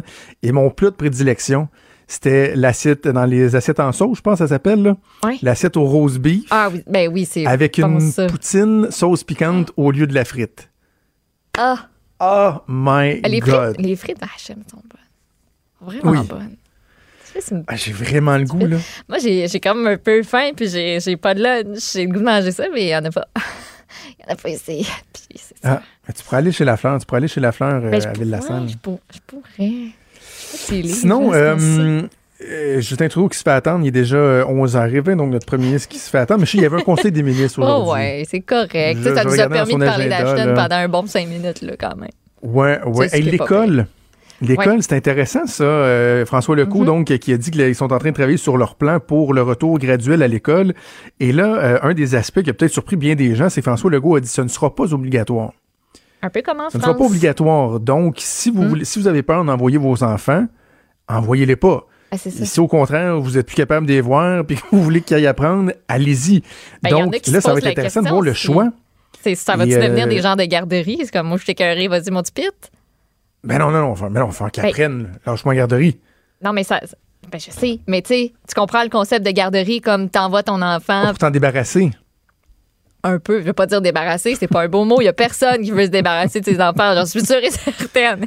Mais, mais tu sais, ça, ça, ça peut devenir un peu ça aussi. D'ailleurs, dans les, dans les bons gags que j'ai vu passer, là, je trouve qu'il y a tellement de, de bons gags sur Facebook. D'ailleurs, notre, notre collègue Ouais. Stéphane Plante est un des meilleurs, je trouve, pour les, euh, les calls sur Facebook. là, mais je sais pas si tu as vu celui qui circule qui disait que en ce moment, le confinement à la maison, c'était comme la, la météo. Sais, nombre d'enfants, deux, ressenti, neuf. OK, non, c'est parfait. Non, j'avais pas vu celle-là. Vous allez être parent en temps de confinement, c'est comme la euh, météo. Il y a beaucoup de gags aussi sur être euh, le, le confinement, les enfants, le télétravail, comme ton horaire. Tu sais, mettons, 9h10, tu commences à travailler, 9h15, t'as ton enfant qui te demande telle affaire, fait que là, tu prends une pause, puis là, tu sais, l'horaire comme aux 5 minutes qui change, là, parce que tu te fais toujours, toujours, toujours interrompre, puis tu peux pas finir une tâche en particulier. C'est un peu ça qui se passe euh, aussi présentement. C'est clair. que, retour à l'école. C'est clair. Mais en tout cas, je, je sais pas, toi, t'as pas d'enfant, je sais pas comment tu le verrais ou si tu t'es posé la question, mais nous, on a pas. parlé exactement. Euh, en fait, je, regarde, je te raconte comment ça s'est passé. Ma blonde, hier, en après-midi, elle voit que le premier ministre euh, a dit ça, bon, pas obligatoire, blablabla. Et là, elle m'écrit euh, quelque chose comme euh, euh, éventuellement, faudra discuter, savoir quand il y aura ouverture des classes, si oui, on envoie les enfants ou pas. Fait que moi, je réponds à ma blonde, oui, point. La discussion fut de courte durée. ma blonde me répond, tout à fait d'accord, petit bonhomme sourire qui pleure de rire. Parfait. Ben, je, pense, ben, je pense que moi aussi, j'aurais le rêve. Puis euh, l'enfant aussi va comme. Ben, j'imagine dire à ses parents euh, Excuse, parce que moi, je vais y aller. Je, je sais pas ce que tu penses, mais moi, ça me tente. Moi, je veux Ah sortir d'ici, puis je vais aller voir, euh, je vais aller voir mes, mes, petits, euh, mes petits amis. Je pense que ça peut pas faire de tort. Ah non, puis- moi, il s'ennuie. Moi, il au début, c'était le party, mais là, il trouve ça, il trouve Ben, ça long. à un moment donné, ton frère, ta soeur, tu l'aimes, mais euh, tu vas en rond. là. ses nerfs. Ça se peut que tu tapes ses nerfs. puis- euh, ses nerfs. puis les parents qui sont craintifs, ben, ont l'option de, de justement de, de les garder à la maison si ça leur tente. Voilà. Bref, il y aura quand même beaucoup, beaucoup de questions qui se posent. là. Je voyais que la, la FAE, Sylvain Mallette, là, faisait déjà la crise du bacon. là. Ah, n'a pas été assez comme ça. Calmez-vous. Il va a faire dit bacon sur un plan. là. Hier, cet après-midi, hier, ils ont exigé montrez-nous le plan, montrez-nous le plan. Non, il est en train de dire qu'ils sont en train de l'élaborer. tu sais, commencez pas tout de suite à chialer. Oui, il va y avoir des questions, des interrogations, mais tu sais, prenons notre gaz égal, travaillons tout le monde, euh, tout le monde ensemble et regardons quelles seront les, les dispositions qui sont mises de l'avant. Alors voilà Justin Trudeau qui euh, fait son arrivée. On va aller écouter donc euh, le premier ministre du Canada et son point de presse quotidien. pour combattre la COVID, les infirmières, les travailleurs essentiels, des médecins. Et merci et bon ramadan. Les musulmans canadiens vont souligner le début du ramadan. Le mois qui vient ne se déroulera pas comme d'habitude. Mais les valeurs de compassion et de générosité qui sont au cœur de cette tradition sont plus importantes que jamais. Partout au pays, les musulmans canadiens sont aux premières lignes de la lutte contre la COVID-19, des médecins, des infirmières, des travailleurs essentiels. Merci et Ramadan Mubarak. This will be another difficult day for Aujourd'hui, many ce sera families and encore une communities journée difficile pour plusieurs familles et des communautés à travers le pays. On pense à, ceux en Nouvelle-Écosse qui font leur deuil et qui ont perdu un proche, un ami, un voisin. Hier, families j'ai parlé avec des familles de certaines personnes que nous avons euh, perdues. Ils m'ont partagé des histoires à propos de leurs êtres chers, leurs rêves, leurs plans. Et face à une telle, une telle tragédie, leur force I est remarquable. Uh, J'ai aussi parlé avec des membres de la GRC de cette région et au nom de tous les. Canadiens, je les remercie pour leur service. J'ai parlé avec des maires euh, locaux pour leur exprimer mes plus sincères condoléances. Pour les Torontois, ce sera une journée difficile aussi, alors que nous, euh, nous euh, rappelons des victimes de cette attaque euh, au camion bélier sur la rue Young il y a deux ans. Ensemble, on fait notre deuil et on se rassemble parce que les Canadiens étaient là les uns pour les autres il y a deux jours, il y a deux ans, dis-je, euh, et ils sont encore aujourd'hui euh, là les uns pour les autres. À travers les pays, les gens se souviennent de ceux qui euh, sont morts avec des actes de générosité, avec des dons. Les gens sont solidaires. Et demain, il y aura une vigile virtuelle et nous aurons l'opportunité de démontrer aux Néo-Écossais qu'ils ne sont pas seuls. Journée difficile. Face à une telle tragédie, ils font preuve d'une force incroyable. Et les citoyens de Toronto vivent également une journée difficile. Aujourd'hui, on se souvient des victimes de l'attentat perpétré le long de la rue Yang il y a deux ans. Ensemble, nous vivons ces deuils et ensemble, on va guérir ces blessures. These are tough times. Ce sont des moments difficiles, mais il y a des raisons d'espérer. Lorsque l'on parle de la COVID-19, ce que l'on fait fonctionne. Et pour continuer sur la bonne voie, on doit non seulement penser aux prochaines semaines, mais également aux prochains mois. On a besoin des solutions à moyen terme et à long terme. Et sur ce front, je peux vous annoncer aujourd'hui que nous euh, prenons une autre étape. Nous annonçons une nouvelle étape. Nous allons mettre en place euh, une stratégie nationale médicale, euh, une stratégie de recherche de 1,1 milliard de dollars contre la COVID-19. Ce plan euh, repose sur trois piliers. La recherche sur les vaccins et les autres traitements, le soutien aux essais cliniques et plus de, de tests et de modélisation. On va commencer avec le premier pilier, celui de la recherche. Avec ce plan, nous allons investir à peu près 115 millions de dollars pour la recherche sur les vaccins et les traitements qui sont développés dans les hôpitaux et les universités partout au pays. Euh, il s'agit d'argent supplémentaire qui s'ajoute au financement qui est déjà fourni pour soutenir le développement d'un vaccin au Canada. Le second pilier, c'est pour s'assurer qu'une fois qu'on aura un vaccin et des traitements potentiels, on pourra avoir différentes options. Avec ce plan, nous allons investir plus de 662 millions de dollars pour des essais cliniques menés au Canada. Le vaccin est la solution à long terme pour contrer le virus. Mais ces médicaments, ces vaccins vont prendre des mois à développer, à tester, à commercialiser. Alors avant d'être prêts, nous devons contrôler la propagation du virus. Et c'est ici que le troisième pilier de notre stratégie entre en jeu. Nous allons investir 350 millions de dollars pour élargir notre stratégie nationale de test et de modélisation de la COVID-19. Cela comprend la création d'une euh, équipe d'immunité de la COVID-19. Et cette équipe va euh, être dirigée par euh, le Dr David Neller, la Dr Catherine Hankins, le Dr Tim Evans et la Dr Theresa Tam, de même que la Dr Mona Nemmer. Nous allons rassembler des experts. Je souhaite la bienvenue aux gens qui se joignent à nous sur les ondes de TVA, conférence de presse en cours de M. Trudeau, une stratégie pour le vaccin, les, les essais cliniques les tests pour la COVID-19, 1,1 milliard dans cette stratégie médicale.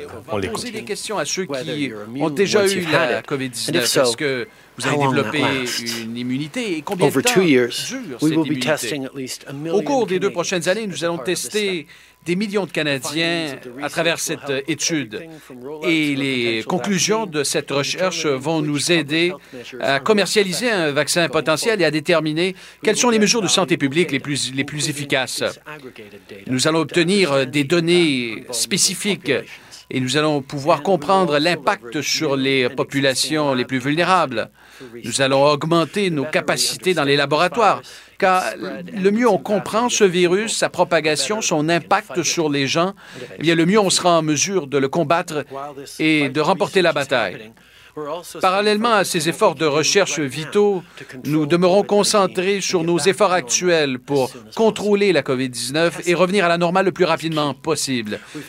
Les tests sont cruciaux. Nous avons maintenant atteint 20 000 tests par jour. On a doublé notre capacité au cours du mois. Mais on doit augmenter le nombre de tests avant de rouvrir et de redémarrer nos, activités normales en tant que pays. Vous faites votre part en restant à la maison et en pratiquant la distanciation physique.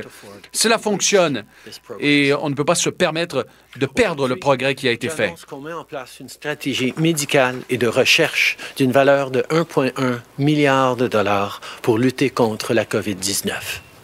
Le premier volet de cette stratégie porte sur les vaccins et les traitements. On a investi près de 115 millions de dollars dans la recherche sur les vaccins dans les hôpitaux et dans les universités à travers le pays. Ça s'ajoute aux fonds qu'on a déjà alloués pour développer des vaccins ici au Canada.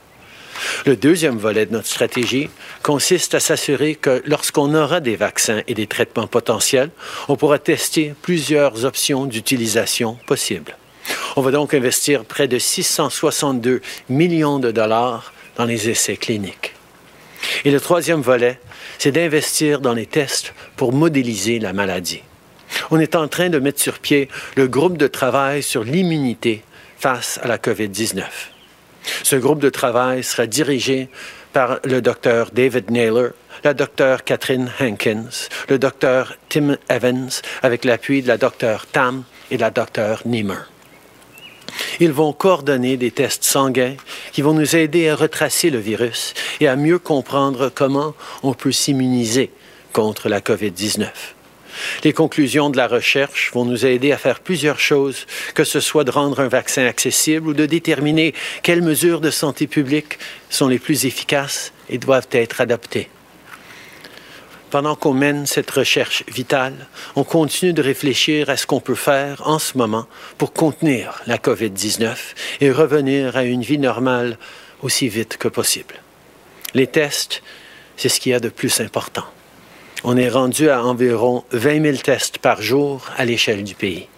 Mais on doit continuer d'augmenter notre capacité à tester avant que la vie reprenne son cours. Right now, en ce moment, nous voyons de terribles tragédies euh, dans les CHSLD partout au pays. Cette situation est inacceptable.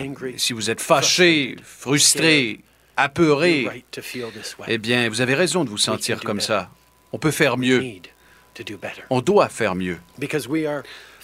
Parce que nous euh, devons répondre présent pour nos parents, nos grands-parents, nos aînés, la génération qui a bâti ce pays. Nous devons en prendre soin de façon appropriée. Les Canadiens doivent être solidaires. Il y a eu des demandes d'assistance militaire par l'Ontario et le Québec, et évidemment, nous allons y répondre.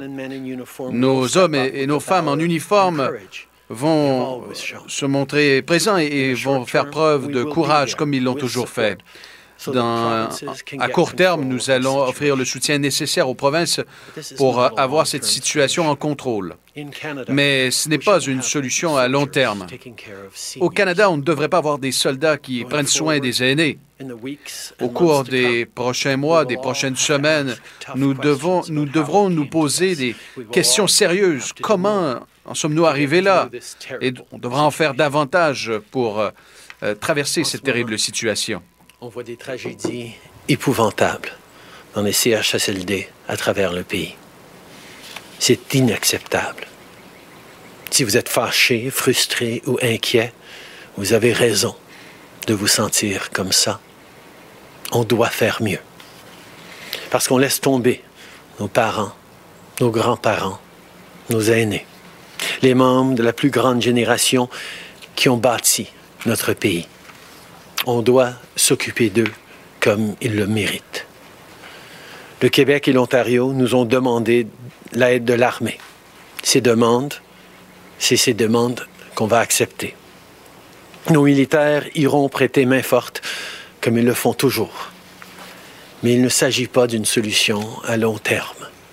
Au Canada, ce n'est pas nos militaires qui devraient prendre soin de nos aînés. Au cours des prochaines semaines et des prochains mois, on va devoir examiner comment on en est arrivé là. On va tous devoir faire plus pour traverser ces situations qui est absolument terrible. Tout le monde y met du sien pour traverser cette période. On fait tous partie de la même équipe. Pendant que nous faisons notre part, je sais que tout le monde va faire sa part. C'est ensemble qu'on va s'en sortir. C'est ensemble qu'on va revenir en force. Merci. Thank you, Prime Minister. We'll now go to the phone for questions. One question, one follow-up. prendre les questions via téléphone. Opérateur. Thank you. Merci. First question, Althea Raj, Huffington Post. line open. Uh, Bonjour. Hier, vous avez dit que vous continueriez de travailler avec euh, des fédérations d'entreprises pour que les petites entreprises aient le soutien nécessaire. Plusieurs travailleurs autonomes estiment qu'ils sont oubliés. Euh, ils ne peuvent pas accéder euh, à la garantie de prêt de 40 000 dollars. ils ne peuvent pas nécessairement demander la prestation canadienne d'urgence. Ils sentent que votre gouvernement a fait beaucoup pour les grandes entreprises, mais que plusieurs petites entreprises vont faire faillite. Est-ce que vous pouvez nous parler des changements au programme que vous allez apporter pour eux? Comme je vous l'ai dit, depuis le début, on tente d'aider le plus de gens possible, avec des mesures ciblées pour ceux qui ont perdu leur revenu d'emploi, y compris les travailleurs autonomes. Nous sommes allés de l'avant avec euh, la subvention salariale pour s'assurer que ceux qui le peuvent ben, continuent de préserver ce lien d'emploi euh, en ayant un, un salaire. Nous savons que ces mesures euh, qui ont été présentées rapidement sont, très larges et aident des millions de Canadiens. Mais nous savons aussi euh, qu'il y a encore des gens qui tombent dans les cracks. Et on va continuer de suivre la situation avec des représentants des industries, des décideurs, des élus, des euh, membres des communautés de partout au pays qui nous donnent de l'information, qui nous donnent de possibles solutions. Et évidemment, nous euh, travaillons avec un service public qui travaille très fort pour avoir des solutions pour les Canadiens. Bon, c'est votre réponse. Est-ce que vous euh, regrettez cette approche euh, euh, qui a été présentée avec des projets présentés à la pièce? Il y a plusieurs membres de votre caucus qui euh, pensent que ce serait beaucoup plus facile de donner à quiconque qui a perdu un salaire ou perdu la capacité d'obtenir un salaire euh, d'obtenir euh, un- une aide et une prestation. Est-ce que votre approche est la bonne et est-ce que vous allez demeurer fidèle à cette approche sans, sans tenter de dévier?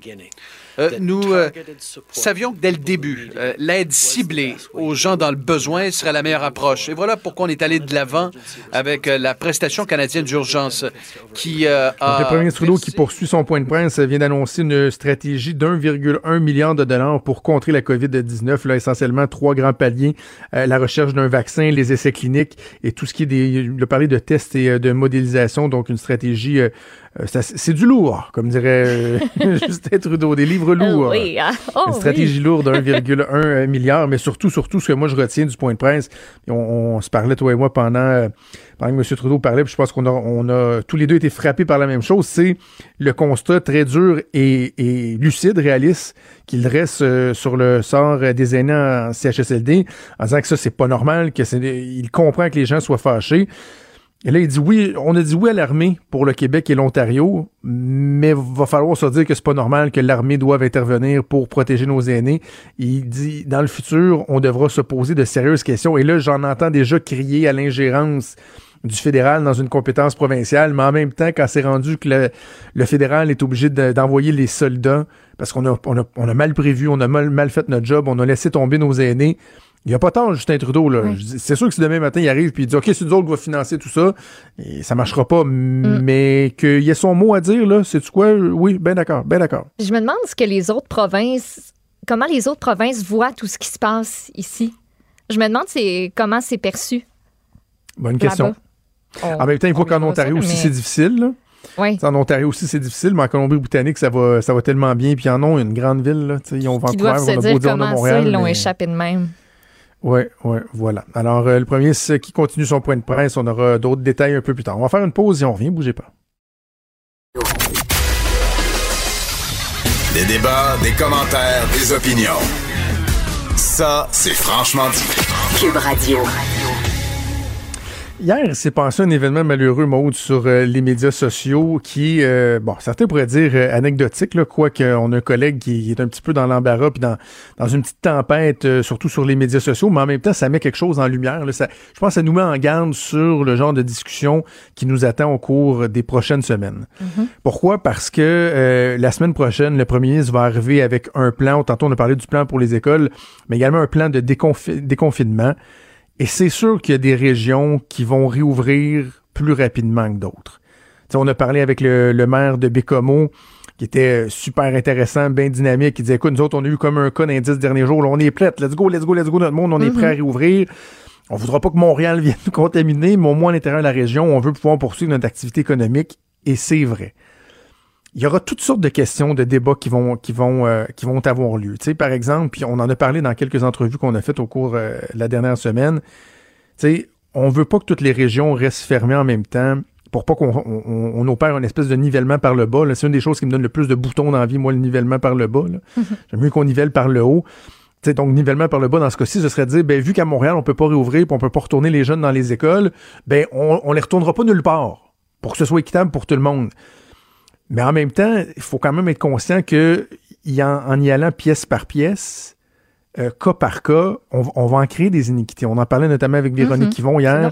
Il y a des régions où les élèves vont avoir un meilleur accès au système d'éducation pour euh, ce qui reste de la fin de l'année, alors que d'autres ne l'auront pas. Il faudra une- pour une fois qu'on essaie de moduler nos affaires. Mais ce qui est important, c'est d'éviter de se diviser. Puis je- moi, je, je suis bien, euh, je, je suis un apôtre de nommer les choses, là, tu sais. Notre collègue JC, il en a échappé une hier. Il en a échappé une solide, puis il s'est excusé. Euh, ça, c'est tout à son honneur. Il, a fait un tweet qui était que j'ai même pas devant moi, que je ne relirai pas. Il y a bien des gens qui l'ont vu passer, mais qui était très divisif sur le fait qu'il y avait des gens dans des régions qui disaient Hey, nous autres, on veut réouvrir et qui pouvaient comme laisser sous-entendre que ce qui se passait à Montréal, les gens s'en sacraient.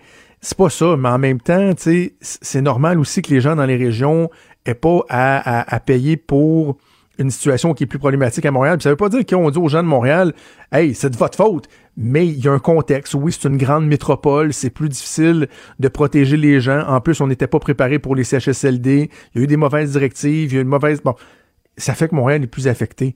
Mhm. Mais c'est correct aussi que les régions qui sont les moins touchées puissent essayer de rebondir plus rapidement s'ils sont capables de le faire. tu sais. Tu sais, à Montréal puis Laval, hein, on le sait qu'on est plus affecté que n'importe quelle autre région. Puis je pense que tout le monde l'a accepté, ça.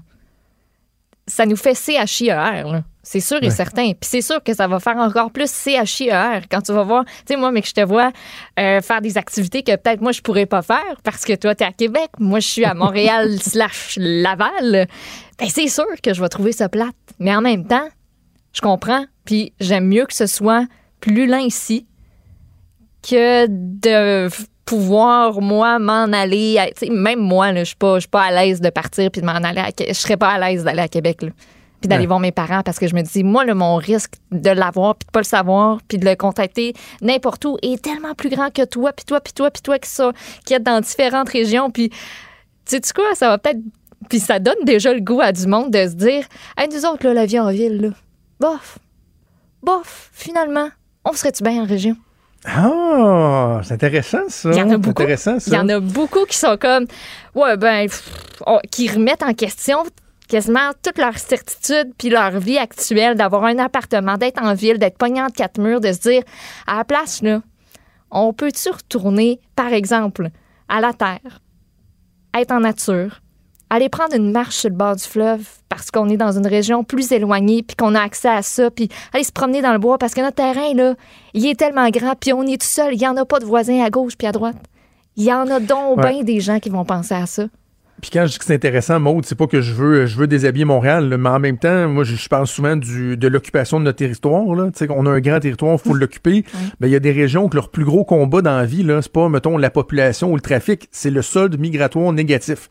Ça, c'est ce que ça veut dire, c'est qu'année après année, il y a plus de gens, de gens qui sacent leur camp de la région que de gens qui arrivent dans la Mhm. région. C'est un problème pour des régions comme la Gaspésie notamment, qui, qui commencent à avoir la tête en dehors de l'eau, mais c'est une réalité euh, contemporaine qui est difficile. Donc, s'il y a une espèce d'équilibrage, puis je pense pas que les gens vont partir en masse, puis que Montréal va se vider. Ah non, que ça fera pas du jour au un taux lendemain. d'inoccupation d'un logement de 20 ça arrivera pas, mais si on, parle de changements là, qui pourraient euh, perdurer, si ça, c'est un des impacts, tant mieux. Mais écoute, le, seul message, tu sais, puis j'envoie une, belle pensée positive à notre collègue JC parce que euh, ça doit pas être une journée euh, le fun pour lui.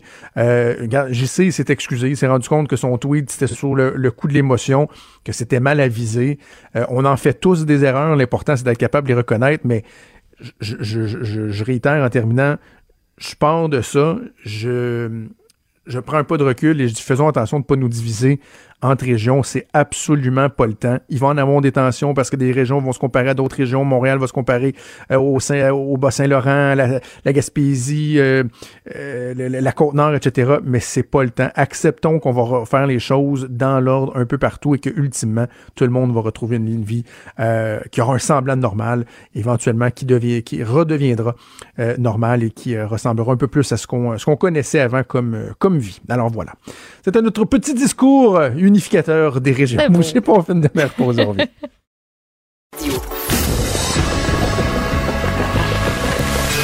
Franchement dit. Appelez ou textez au 187 Cube Radio. 1877 827 2346. OK, bye, on est parti. Essentiellement, c'est le temps qui nous reste. Ça C'est pas mal surprise, en regardant l'horloge. Ouais, Ah, non, mais c'est- pas évident de gérer un show avec, euh, avec un premier ministre qui fait un point de presse, qu'il commence en retard, tu sais pas quand, tu sais pas.